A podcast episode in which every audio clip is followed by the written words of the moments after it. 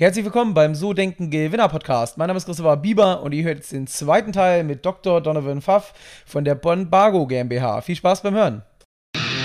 Die Bieber Vermögensberatung präsentiert den So Denken Gewinner Podcast. Vermögensberatung für Unternehmen und Unternehmer in Hamburg.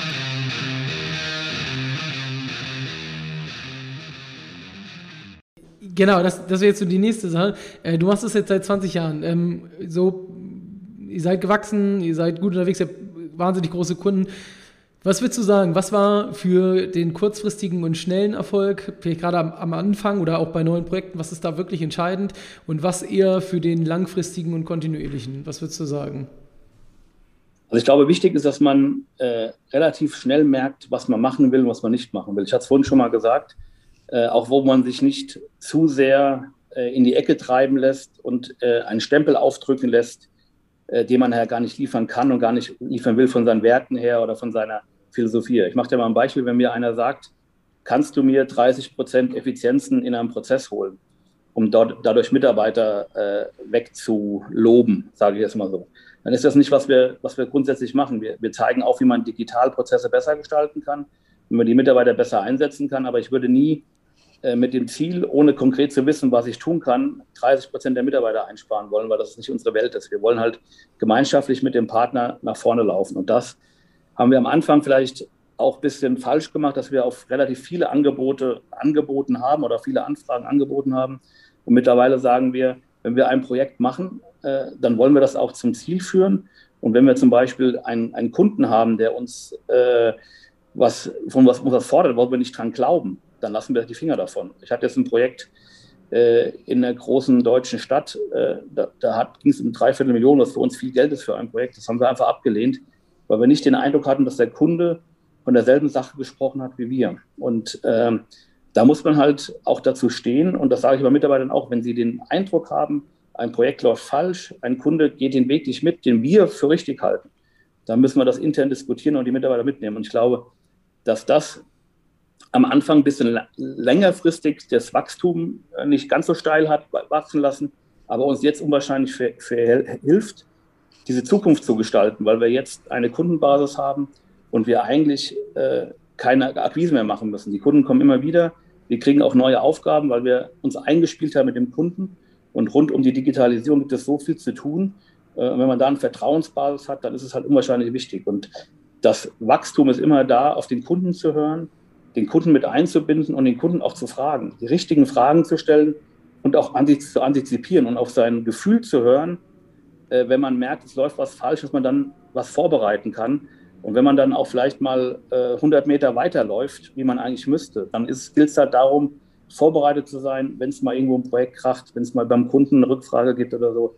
Und das ist halt viel Erfahrung, aber auch viel Diskussion im Team mit Kunden, mit Partnern, äh, mit, mit anderen Kunden um zu gucken, wie die, wo die Reise hingeht. Ich glaube, wenn man sich selbst nicht verrät auf dem Weg, dann ist der Weg vielleicht steinig, aber er ist halt ausdauernd. Und das ist so ein bisschen das, äh, was ich gelernt habe in diesen 20 Jahren.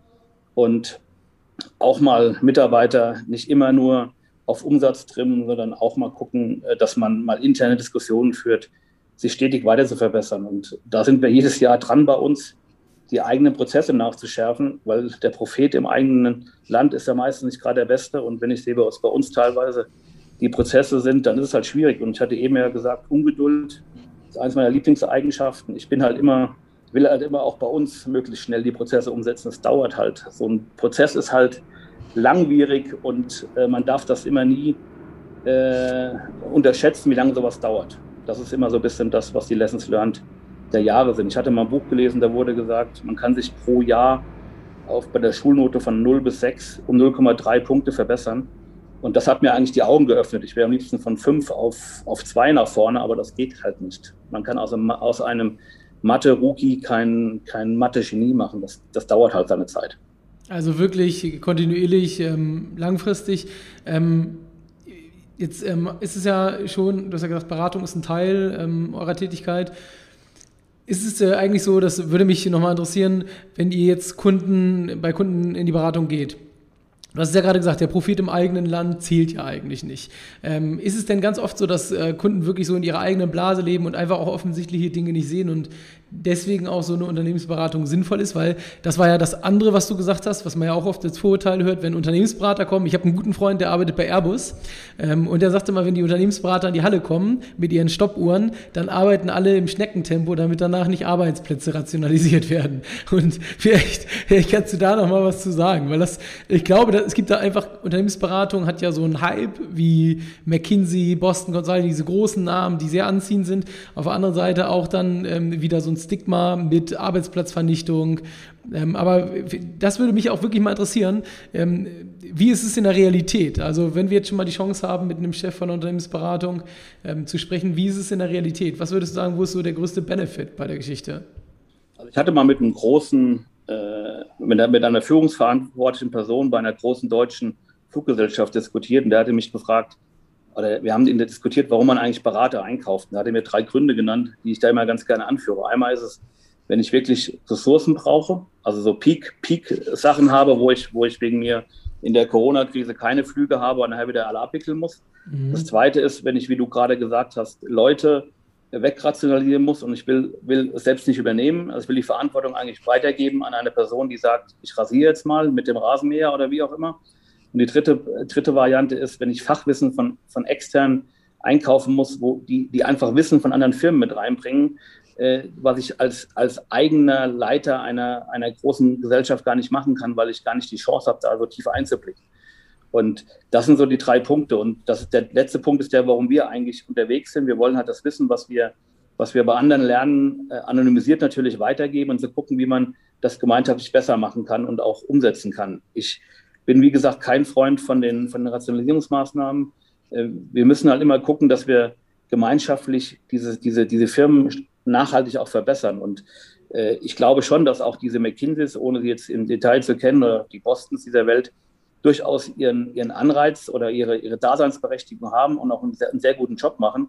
Weil wir müssen ja auch gucken, dass wir nicht mehr, dass wir nicht mehr lokal äh, im Wettbewerb stehen, sondern halt global im Wettbewerb stehen.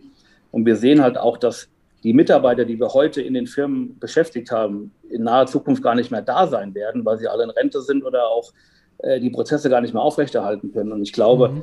dass da jegliches Hinterfragen von Prozessen und von Tätigkeiten äh, immer wichtig ist. Ich bin aber nur ein Freund davon, auch konkrete Lösungen aufzuzeigen und nicht nur pauschal zu sagen, wir reduzieren jetzt mal und dann sind sie meistens weg und es kommen andere rein, die das nachher auslöffeln müssen und umsetzen müssen. Deswegen muss man immer genau gucken, wie man damit umgeht ich glaube auch dein Airbus-Mitarbeiter, dein Freund mit der Stoppuhr, ich glaube, äh, wir müssen die Mitarbeiter dazu bewegen, dass sie selbst einen Anreiz haben, ihre eigenen Prozesse zu verbessern. Und weil es geht ja nicht nur, es geht ja auch um ihre Zukunft. Wir haben alle Betriebsrenten, wir haben alle ähm, äh, eine Verantwortung für unser Unternehmen, aber auch für die Familien, die dahinter stehen. Und wenn wir ähm, alle uns nicht nachhaltig jeden Tag hinterfragen und verbessern, dann haben wir wirklich ein, ein Problem. Und das ist das, was wir eigentlich vermitteln wollen. Wir machen es ja nicht für uns, und auch nicht für die Unternehmen, sondern halt, dass die Arbeitsplätze sicher sind, dass die Betriebsrenten sicher sind und dass die, dass die Firma auch in Zukunft noch eine wichtige Position hat auf dem Weltmarkt, auf dem lokalen Markt, in Europa oder wo auch immer. Und ich glaube, das ist so ein bisschen die Mentalitätsfrage, wo man einfach überlegen muss, wo geht die Reise hin und was jetzt auch nach Corona passiert.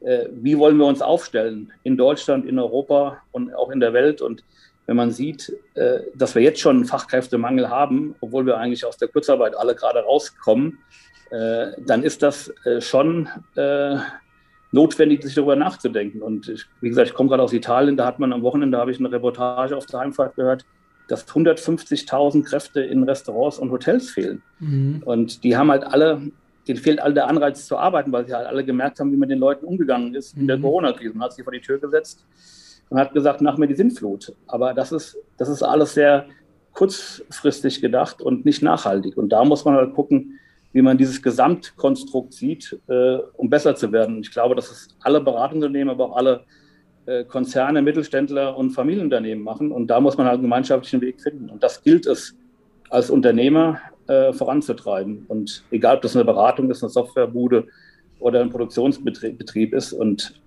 das probiere ich meinen Leuten zu vermitteln.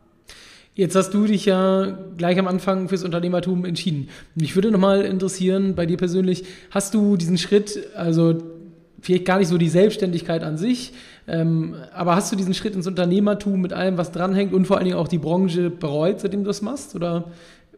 sagst du von Tag 1 immer genau das Richtige gewesen? Naja, es gibt ja, also es gibt, du hast es ja am Anfang gesagt, es gibt immer Hochs und Tiefs und ich erinnere mich noch an die Finanzkrise, wo ich beim Italiener gesessen habe der hat gesagt, Donovan, was ist mit dir eigentlich los? Es gibt seit Wochen nur noch Pizza, äh, ja. weil das halt das, billig, das billigste Gericht ist. Also während man sonst mit Kunden eher ein Fisch essen geht oder ein schönes Glas Wein trinkt, kriegt man halt nur Wasser. Äh, und ich glaube auch, wenn ein guter Mitarbeiter das Unternehmen verlässt, äh, dann, dann muss man das sportlich nehmen, aber man hinterfragt sich immer selbst. Und äh, wenn man sieht, dass man einen Kunde absagt oder so, dann fragt man schon, hat man alles richtig gemacht. Und ich glaube, dass das aber auch das ist, was uns halt immer wieder antreibt. Wenn bei uns mal ein guter Mitarbeiter geht, was zum Glück lange nicht mehr vorgekommen ist, sage ich mal so. Also wir haben eine unwahrscheinlich lange Verweildauer, äh, sage ich mal, in unserer Firma. Dann ist das, dann hat man was falsch gemacht als Führungskraft. Da muss man sich halt als Führungskraft hinterfragen. Hat man ja auf den Mitarbeiter gehört? Und das ist schon sowas, wo ich mir immer mal die Frage stelle, ist so ein people-driven Business, wie es Beratungsbusiness ja ist, das, was Spaß macht. Aber das ist auch gleich wieder der Anreiz, weil mit den Mitarbeitern zu diskutieren äh, und sich auszutauschen, macht halt auch unwahrscheinlich viel Spaß. Und wenn man gute Leute hat, was wir durchweg haben, würde ich mal behaupten, dann, dann ist das der Anreiz. Und da muss man halt auch gucken, dass man mit den Leuten äh, fair umgeht.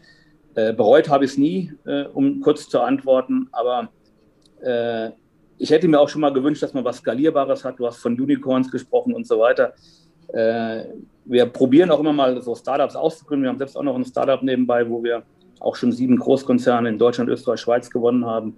Aber wo wir sicherlich äh, auch noch besser werden müssen und auch daraus lernen können. Und wir probieren immer so kleinere Ideen, die wir aus dem Beratungsbusiness haben, auch in kleinere Firmen zu übertragen, wo die Mitarbeiter sich auch dann, dann äh, als Geschäftsführer profilieren können etc. Das ist dann auch immer ganz spannend und das, das ist halt das Business, was, was Spaß macht und was einen jeden Tag antreibt. Ähm, mega, finde ich, finde ich cool. Jetzt, man hört immer die ganze Zeit so, man, man, merkt bei dir richtig so dieses immer wieder, immer wieder, Gast, Gast. Also das ist, das, das ist ja einfach auch bei Unternehmern so. Ich meine, in dem Podcast, ihr habt schon gesagt, waren, waren jetzt eine ganze Menge und ähm, das zeichnet halt, glaube ich, auch echt Unternehmer aus, dass man immer wieder aufsteht, immer wieder Gas gibt. Ähm, aber Du hast jetzt erzählt, du hast ein, dein Vater war selbstständig. Würdest du denn sagen, Erfolg generell? Ich sage, es gibt ja auch den Unternehmer im Angestelltenbereich, Manager oder was, muss ja, der vielleicht unternehmerisch denkt in einem Unternehmen, wenn ich nicht selbstständig ist. Was würdest du sagen? Glaubst du, Erfolg ist erlernbar oder das ist einem in die Wiege gelegt? Ja, schwierige Frage. Ich kann, also ich kann von mir aus sagen, es, bei mir war es der Anreiz. Ich, mein Vater war selbstständig, hatte es ja gesagt, der ist, glaube ich, mit 40 selbstständig geworden. Also nicht in die Wiege gelegt spät, ne? und hat es dann gemacht und hat es nie geschafft, äh, so ein bisschen groß zu werden. Und daraus habe ich mir immer gesagt, wenn ich es mal mache, mache ich es anders. Äh, und ich wollte immer ein Unternehmen aufbauen, was unabhängig von mir ist. Und ich glaube, so, und, so Erfahrungen in der Kindheit äh, können einen schon äh, beeinflussen und, und auch positiv oder negativ beeinflussen, wo man, wo man die Reise hingeht. Das muss, muss nicht Unternehmer sein, aber man, man muss sich, wenn man sich auch, wir haben jetzt bei uns sehr, sehr stark in Passion, Vision und äh, die, die, dieses Why entwickeln der Firma. Und wir haben bei uns angefangen, dass ich meine, meine Geschichte erzählt habe, wie ich, wie ich aufgewachsen bin, was, dem, was, was ich erlebt habe, was passiert ist. Mein kleiner Bruder ist mit 18 Jahren tödlich verunglückt oder, oder was, was mich da bewegt hat. Und diese, diese, diese, diese Punkte in, in einem Leben sind halt unwahrscheinlich wichtig und die probiert man dann auf sein zukünftiges Leben zu projizieren. Und so kann man dann halt auch gucken, was die Werte sind, die man halt selbst erleben will. Und die muss man dann halt entweder im Unternehmen finden oder selbst in einem eigenen Unternehmen aufbauen. Und so kann man relativ gut gewinnen. Das ist halt immer nie ganz einfach, weil man sich halt selbst öffnen muss, auch dem Mitarbeiter gegenüber. Und weil man diese Geschichte, die man ja erlebt hat, jetzt bei mir sind es jetzt 47 Jahre, äh, mhm. wo man einfach gucken muss, was, was will ich eigentlich tun? Und ich habe ja vorhin gesagt, ich bin äh, zurzeit 50 Prozent meiner Zeit in Italien macht da, arbeitet aber auch viel, aber die Mitarbeiter sind da jetzt auch gar nicht neidisch drauf, weil sie natürlich auch die Chance haben, dort Urlaub zu machen oder auch Strategie zu machen, aber sie wissen auch, dass ich arbeite und was, was uns eigentlich täglich antreibt. Und ich glaube, dass es nur gemeinsam geht. Und ähm, in die Wiege gelegt zu kriegen, ja, äh, ich glaube, es ist, es ist eine, die, die ersten 16, 17 Jahre, was man da erlebt, muss man sich jetzt entscheiden, wie man, wie man das verarbeitet und wie man es nachher nutzt. Und der eine macht es so, der andere macht es so. Und ich glaube, man muss schon ein bisschen Gehen haben, um sowas durchzuziehen, weil es auch immer nicht einfach ist. Aber ich glaube, auch das Angestelltenverhältnis ist nicht einfach. Wenn man so einen Chef hat wie mich, dann kann man, wie gesagt, auch in der Ungeduld mal scheitern. Äh, aber das ist halt so. Ich glaube, da muss man einfach gucken, was man selbst entscheiden will. Ich glaube, grundsätzlich hat jeder das Gen dazu, was in die Hand zu nehmen und zu machen. Und ich sage auch, meine, meine Führungskräfte sind auch nahezu selbstständig und das erwarten wir auch. Wir sagen ja immer wieder, wir wollen unternehmerische Personen haben. Das sagt jeder Konzern, das steht in jeder Stellenanzeige drin die Frage, was heißt das eigentlich? Und das muss man sich halt für, muss man sich für jede Firma selbst beantworten. Was würdest du sagen? Was sind das für Eigenschaften oder was zeichnet dich auch am meisten aus? Ja, ich glaube, das Wichtigste ist, Verantwortung zu übernehmen. Äh, und das ist Verantwortung für das Handeln, für das Tun und das Ganzheitliche zu sehen. Äh, und das ist das, wo man als Unternehmer auch loslassen können muss, aber auch den Mitarbeitern auch die notwendigen Zahlen, Daten, Fakten äh, auch übergreifend an die Hand geben muss. Ich kann von meinem Mitarbeiter nicht verlangen, äh, dass sie äh, unternehmerisch denken, wenn sie nur ihre eigene Kostenstelle im Griff haben, sage ich mal so, oder ihre eigene Kundenklasse sehen. Die müssen das halt aus unternehmerischer Sicht sehen. Deswegen muss ich halt auch mal die Hosen runterlassen als Unternehmer mal sagen, es geht mir mal schlecht, es geht mir mal gut. Äh, wie sehen meine Zahlen aus, wie sehen die Kundenbasis aus? Und wenn ich das erreicht habe, äh, dann kommt der Rest, glaube ich, automatisch. Äh, und natürlich viel Erfahrung, die man halt auf die, auf die äh, auf die Jahre sammelt. Aber das, ich habe auch bei Null angefangen und äh, man muss die Leute einfach mitnehmen und viel mit den Leuten reden. Ähm, und dann ist unternehmerisches Denken eigentlich Verantwortung übernehmen und auch mal spinnen, auch mal die, die, die, die, den Mut haben, was falsch zu machen. Äh, oder mal äh, einen Weg reinzulaufen, der in eine Sackgasse führt. Meine, das habe ich in meinem Leben auch schon oft genug gemacht. Äh, aber man muss halt immer wieder neu anfangen. Und das ist ja, was man immer über die Amerikaner sagt, äh, hinfallen, aber aufstehen. Und das ist halt immer ganz wichtig. Und ich glaube, wichtig ist, sich auch zu vernetzen. Von den Besten lernen. Und nicht immer, Besten ist nicht immer der beste Unternehmer, der CEO oder so, aber auch interessante Persönlichkeiten kennenlernen, sich austauschen, Kontakt halten. Und das ist das, was ich persönlich jedem mitgeben würde. Äh, also ich habe seit mein erstes Praktikum mit 18 damals bei einer Unternehmensberatung. Wir haben heute noch extrem guten Kontakt. Wir hatten mal fünf Jahre keinen Kontakt wir tauschen uns aus. Der hat jetzt gerade eine Fischfarm in, in Marokko. Äh, wir fahren dahin, der kommt nach Italien, wir tauschen uns über die, über, über die, über die Firmen aus. Äh, wir haben einen eigenen Unternehmerkreis gegründet, wo wir uns zu sechs alle halbe Jahre austauschen und jeder die Hosen runterlässt, was einem gerade schief läuft, was gerade passiert. Und das ist halt Mut äh, und Verantwortung übernehmen und das ist, glaube ich, das Wichtigste, was zählt. Mhm. Ähm, jetzt hast du ein paar Mal gesagt, du äh, bist kein einfacher Chef, in Anführungsstrichen, also so in der Selbstaussage. Was würdest du denn sagen, was, ähm, was zeichnet dich da aus? Gibt es bei euch in der, ähm, in der Führung klare Strukturen? Du hast gesagt, du hast Führungskräfte, gibt es klare Abläufe und ähm, du hast auch angesprochen Fachkräftemangel. Was macht ihr gerade Unternehmensberatung? Gibt es da dieses, ähm, ich meine, Up or Out, wenn ich es richtig so im Kopf habe, irgendwie so alle drei Jahre nach oben oder weg ähm, oder man wird von einem Unternehmen, wo man auch vielleicht Beratung macht, abgeworben. Ähm, was machst du, um Mitarbeiter zu gewinnen und auch ins Unternehmen zu binden? Also, die, die, also das Unternehmen, Mitarbeiter zu gewinnen und binden, ist, ist eigentlich relativ einfach. In, in Anführungszeichen Persönlichkeit ins Spiel bringen, mit den Leuten viel reden und zu gucken, dass man die Story und die Passion nach außen trägt. Wir haben ja bei uns im letzten Jahr, habe ich eben schon mal gesagt, viel in Storytelling, aber auch in Vision, Passion und warum es uns eigentlich gibt, investiert. Das war nicht einfach. Ich habe meine persönliche Geschichte erzählt und dadurch probiert, die Mitarbeiter zu binden. Wir haben dazu ja Videos gedreht, die wir auch äh, entsprechend äh, auf der Webseite haben, wo wir unwahrscheinlich probieren, mit Emotionen zu kommen, aber die sind auch ehrlich und, und nachhaltig. Wir haben zum Beispiel unser Unternehmensvideo ohne, ohne Skript etc. gemacht. Da haben die Leute aus, aus ihrer Passion heraus erzählt. Wir bauen gerade auf, dass wir die Mitarbeiter auch äh, entsprechend äh, äh, beteiligen äh, aufgrund, auf Basis einer AG. Das werden wir gerade umsetzen, dass wir die Leute auch langfristig an das Unternehmen binden können um dort zu gucken, wo die Reise hingeht.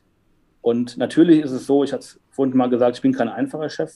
Die Ungeduld ist halt das, was mich immer umtreibt. Und äh, wenn ich überlege, man kann immer alles viel, viel schneller selber machen, das sagt man ja immer ganz gut und man kann alles viel, viel besser. Ich glaube, da muss man sich immer mal einen Schritt so rausnehmen und da muss ich halt immer gucken, dass man auch ein bisschen ruhiger wird, nicht so ganz so emotionsvoll wird. Es ist halt das eigene Unternehmen wirst du wahrscheinlich auch kennen, dass man dann halt abends mal ein bisschen härter ist, den Mitarbeitern gegenüber oder ein bisschen direkter ist. Ich sage meinen Leuten immer, ich muss dir mal die Füße aufpumpen äh, oder hast du Licht am Fahrrad? Also die Mitarbeiter haben wir auch mal zu Weihnachten mal eine, eine Luftpumpe geschenkt. Das ist dann halt auch mal der, der Gegenpart. Äh, wir haben auch einem Kunden mal ein Dynamo geschickt, das ist halt auch mal nicht schlecht, dass er mal, dass er mal sieht, was er alles falsch macht. Ich glaube, man muss über sich selbst lachen können. Und ich glaube, dass das so ein bisschen ist, was uns umtreibt. Äh, ich bin ja auch ein bisschen der, der Shield, also ich gucke mit einem Auge weit und einem Auge kurz. Und ich sage immer, man muss um die Ecke gucken können. Und der Weg ist nie ganz gerade. Und das ist bei mir seit Geburt so, weil ich halt schief gucke. Und das ist so ein bisschen das, was uns umtreibt. Und ich glaube, ich bin kein einfacher Chef, äh, aber wenn man gemeinsam Spaß hat die Mitarbeiter merken, dass sie wachsen können an dem, was sie tun, dann können auch extern äh, viele Leute probieren, sie abzuwerben. Ähm, wir zahlen sich nicht die besten Gehälter, aber wir haben vielleicht den meisten Spaß und vielleicht die tollsten Projekte oder vielleicht das tollste Team. Äh, und auch bei der Auswahl gucken wir halt drauf. Die Frage ist immer, bin ich bereit, mit dir von Kiel nach München zu fahren und wird mir nie langweilig? Mhm. Und wenn das, wenn das so ist, äh, dann würde ich sagen, Christopher, du bist unser Mann, kannst bei uns anfangen. Äh, und das müssen halt vier Leute sagen. Und wenn einer sagt, naja, der ist mir vielleicht in Hamburg schon so langweilig, da würde ich aus dem Auto raushüpfen, äh, äh, dann ist das für uns ein No-Go. Und äh, das Fachliche kann man entwickeln, weil jeder macht sein Projekt anders da.